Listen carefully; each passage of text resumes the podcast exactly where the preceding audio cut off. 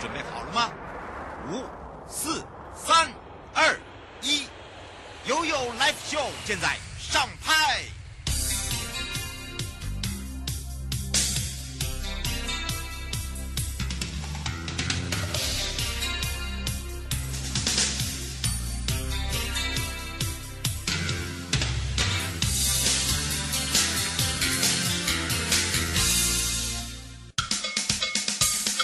我跟你说，我跟你说，我跟你说，我跟你说，七嘴八舌讲清楚。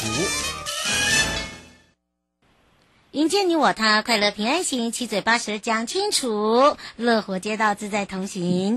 好的，大家好，我是你的好朋友瑶瑶，今天陪伴大家也是台东县政府建设处的土木科杨志龙科长。在上一集的时候呢，跟大家聊到了啊，在我们整个台东县有十六个乡镇，包含了两个离岛绿岛跟兰屿，也发现了有很多的建设。我们也看到了整个台东火车站前，呃，真的不一样了啊，不。不管是在整体的美学提升之外呢，还有就是整个门户的道路景观也不一样了，有很多的改变。那么也针对了老人哦，高龄化呢也做了很多的说明，让大家可以更清楚哦，怎怎么样来去体谅这些高龄化的这些老人家。那么今天回到了我们现场呢，我们要来聊聊的就是因应哦这个少子化，哎，这个时候就要赶快来去找找，也是台东县政府的建设处。土木科杨志龙科长，让他来跟大家好好的聊一聊。Hello，Hello，各位听众朋友，大家好。是，当然呢，我们在上一集讲到的都跟老人家有关啊。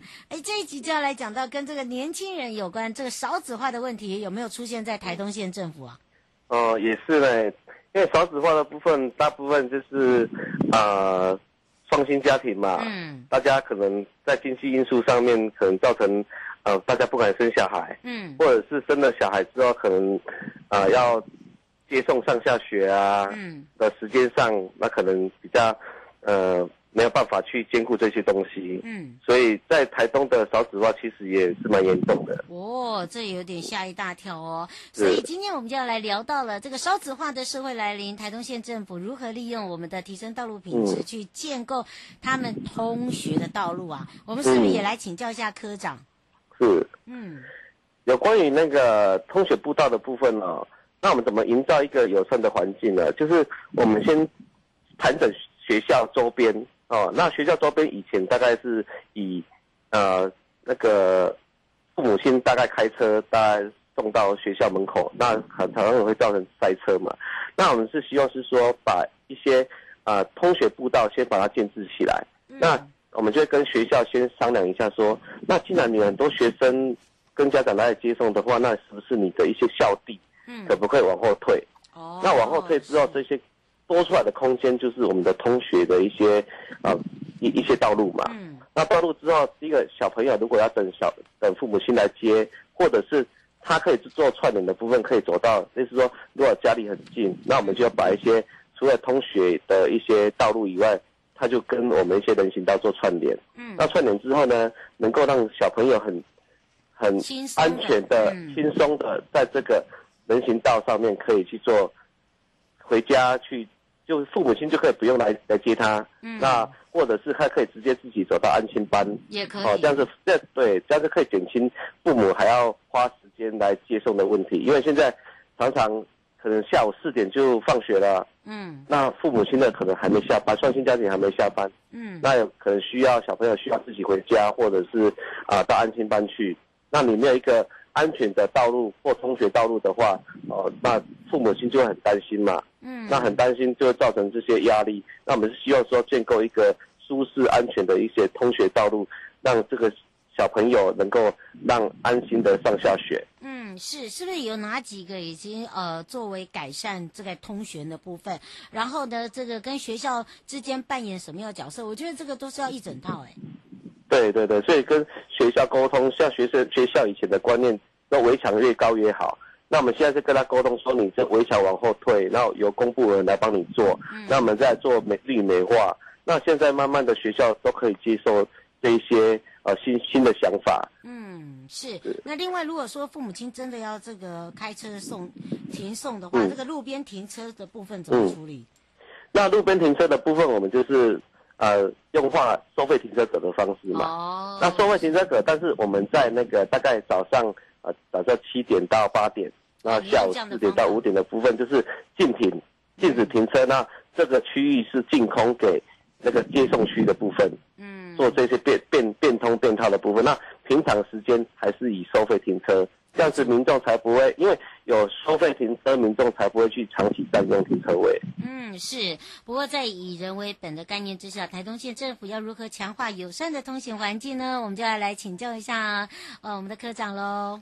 好，那以人为本的部分呢，这是我们一直在做的呃通行环境的一个呃最初的最初衷的部分嘛。嗯。那因为我们因为我们的社会的变迁跟生活习惯的改变。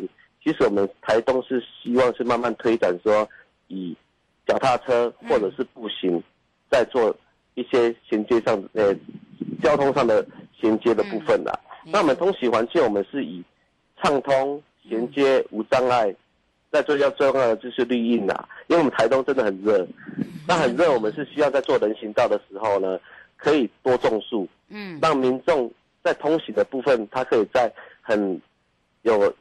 树荫的底下去通行的部分，这样可以增加他行走跟通行的那个需求性跟它的吸引性。性啊，嗯、对对对对。那这个部分是我们在以人为本当中所做的一个通行环境的最初衷的一个设计理念。嗯，是。不过另外想要请教一下科长，台东县政府对于前瞻提升道路品质计划哦，一直在推动。像您这样一路走来，你推动的感想是什么？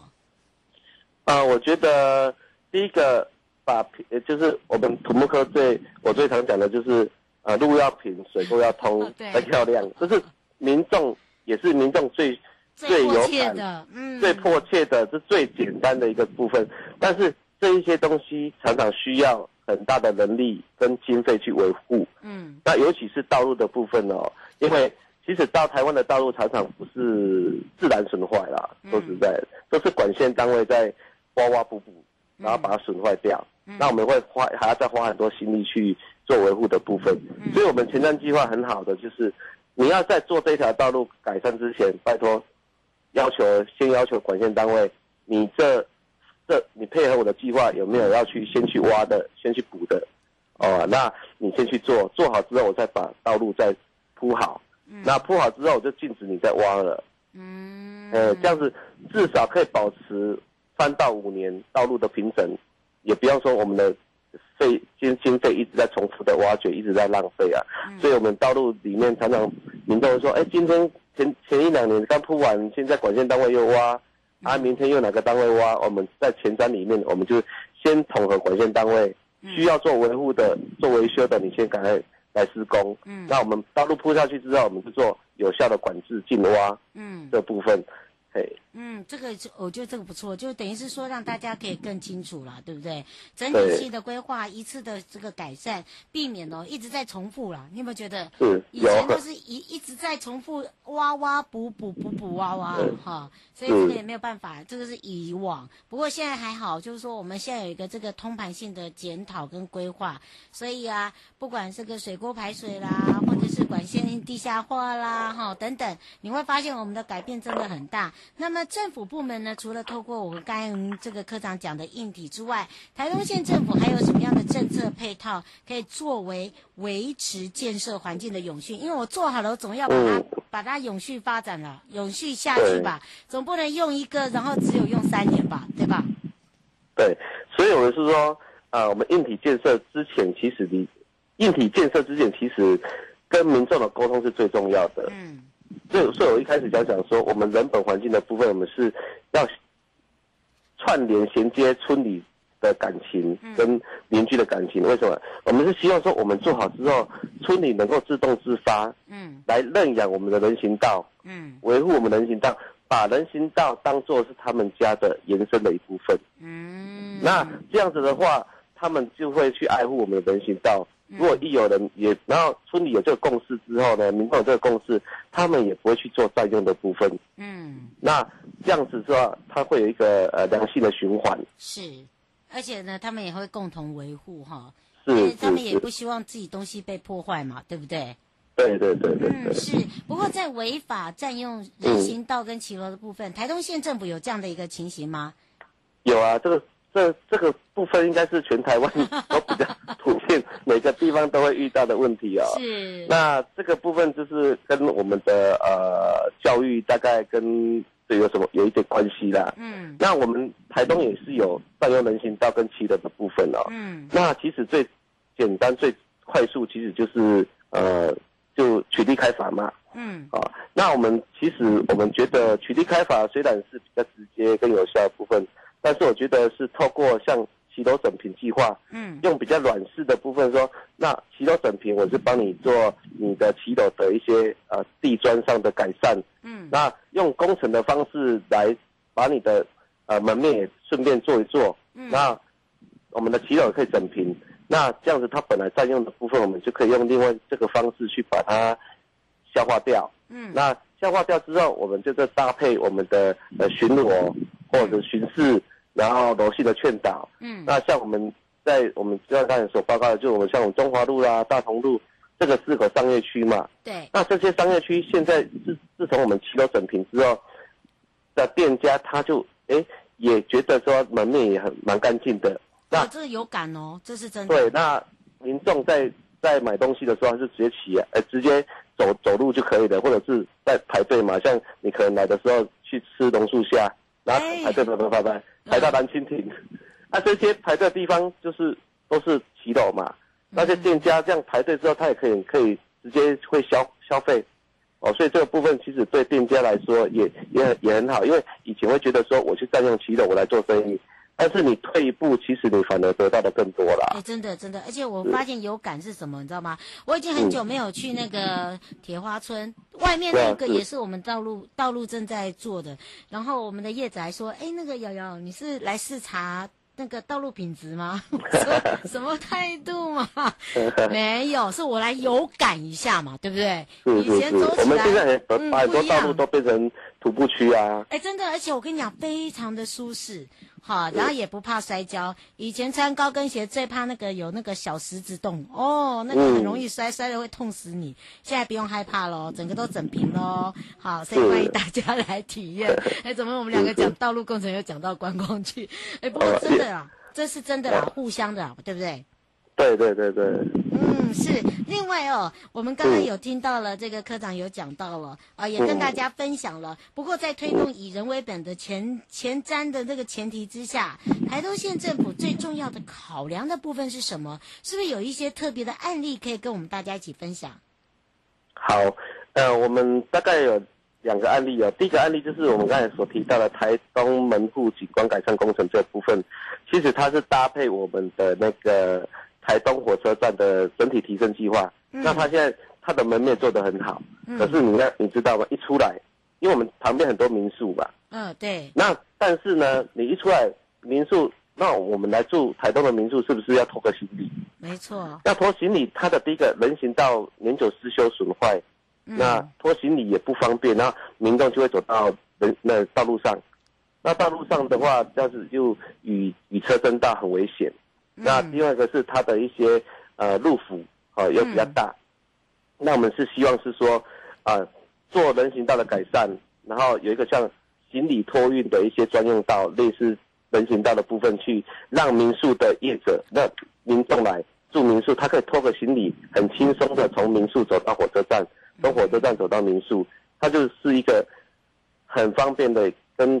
安全舒适的一个通行环境啊，另外一个部分就是基本呃一些基础的建设，就像我们像中心路，在我们去年在台东施工所所做的中心路嗯。改善的部分啊，它以前的那个人行道就是跟道路齐平啊，对，然后所以就有占用跟那个停车的部分的问题，对对对，那就要嗯。对，然后就经过一些这些改善，就是把人行道提升哦，然后呢再再配合上跟呃，在规划当中呢，能够跟民众做充分的沟通。嗯，那像民众他有停车的需求，嗯、好，那我们就做停车位。那停车位跟停车位中间，我们就做绿色植栽。嗯，哦、呃，树荫的部分呢、啊，嗯，这部分去做一些呃种植的部分。嗯，那完成之后，现在就是民众本来从很反对的态度，觉得说呃家里的家里前面的道路本来是自己的，嗯，现在人行道做好之后，反而会变成说我刚才所讲的愿景，邻居跟邻居他就可以做到人坐在人行道上面聊天，嗯，那小朋友爸爸妈妈可以走到就牵手牵手可以走到我们。呃，巷口的 Seven Eleven 啊，嗯，或者是早餐店啊，嗯，或者是在人行道骑个脚踏小小朋友很很安全的骑个脚踏车，嗯，这些舒适上的东西，在我们脸书在台东的脸书上面都看得到，其实都看得到，对，对我们规划单位或施工单位，其实这个是一个很大的鼓舞啊。嗯，虽然在执行当中的民怨很多，嗯，但是我是希望是说，那后续的一个效益是很好的，嗯，那我们。每一次都可以吸取到一些经验，那所以我就说，在规划当中是应该跟里民民众先沟通，嗯，然后把愿景给他们之后，然后我们第二个就是呃管线单位的协调，嗯，好，有些呃上面的变电箱啊、路灯啊要迁移，我们是可以缩短施工的期间，嗯，避免造成它的一些不便，缩短它的它的那个呃。不便会比较好一点点。那完成之后，其实像中心路，现在每个住户其实都很开心，他们有一个全新的一个人行道，嗯、一个休息空间，安全的通行空间这样子。嗯，而且他们就是感觉上有感。很开心呐、啊，对，对不对？对第一个不用担心，哎呀，车辆撞到我啦啊！我老人家要行经这个呃路口会不会被撞啦哈？其实你看，我们有帮你提升整个把关的部分，然后呢再做执行，嗯、所以你会发现他们的居民空间改善之后，他们也改变他们的生活习惯，哈，还有就是整个生活品质也提升了，对不对？对。嗯，最后有没有特别提醒大家的地方？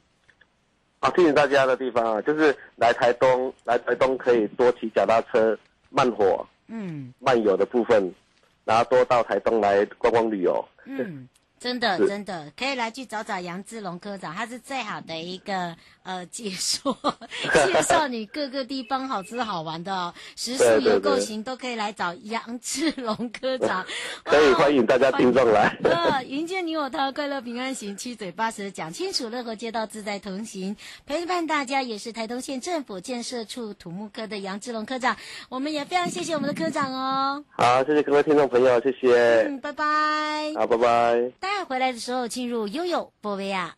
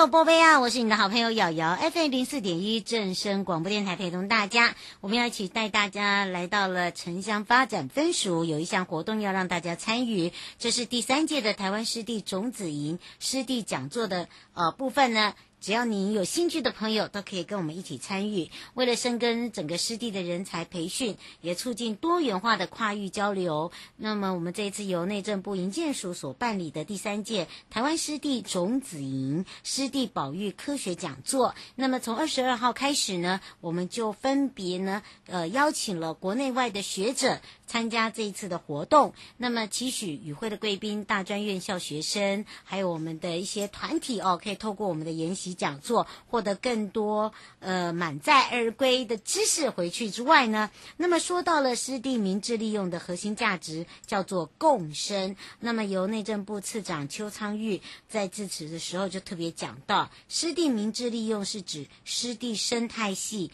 所能够承受的情况之下，得以生态资源进行所谓的适地、适性、适量哦，就是呃测量的量，那的一个使用，也鼓励我们的农渔业哦持续的生产，也保障在地的居民会有所谓的生计权益。那么湿地涵盖了有生活、生产跟生态啊，这三生的保育观念，那么才保育和明智利用双轨并行所谓的方式。那么在地呃这个进行所谓的湿地经营管理，来协助地方呢可以发展自己原本的特色，这个就是呃最主要的一个原因哦，来提供可以让大家可以更了解。那么我们采的。方式呢是保育跟明智这样子一个双轨并行，在整个的一个湿地经营管理、协助地方特色、湿地的友善耕作、养殖产业、生态旅游、一直保有的传统文化等，我们把它用串联的方式把它集结起来。那么另外，我们也支持湿地标章啊、那这个湿地标标章呢，就是鼓励大家对于湿地。环境的友善利用跟认识，那么内政部营建署最近呢，呃，近年来也一直积极推动所谓的湿地标章。这个标章针对的就是环境教育、生态旅游、农渔产品、文创商品啊、这些产业。那么对于湿地环境友善的产业来做一个核发的标章，那么宗旨就是要来推广湿地保育跟增进地方的收益，并且呢，这个活动呢。还持续推广哦，这个生产服务的一个价值，引领社会呢，可以对于这个湿地更有更深的认识。那么整个的活动呢，我们都放在我们的官网，请大家可以踊跃的来去点选 My Way。好，那个这个部分呢，就提供有很多的服务哦。好的，大家迎接你我他，快乐平安行，七嘴八舌讲清楚，乐活街道自在同行。我们就下次见喽，拜拜。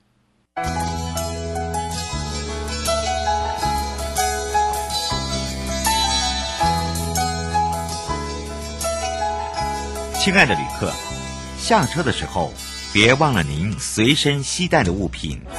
交通部观光局关心您。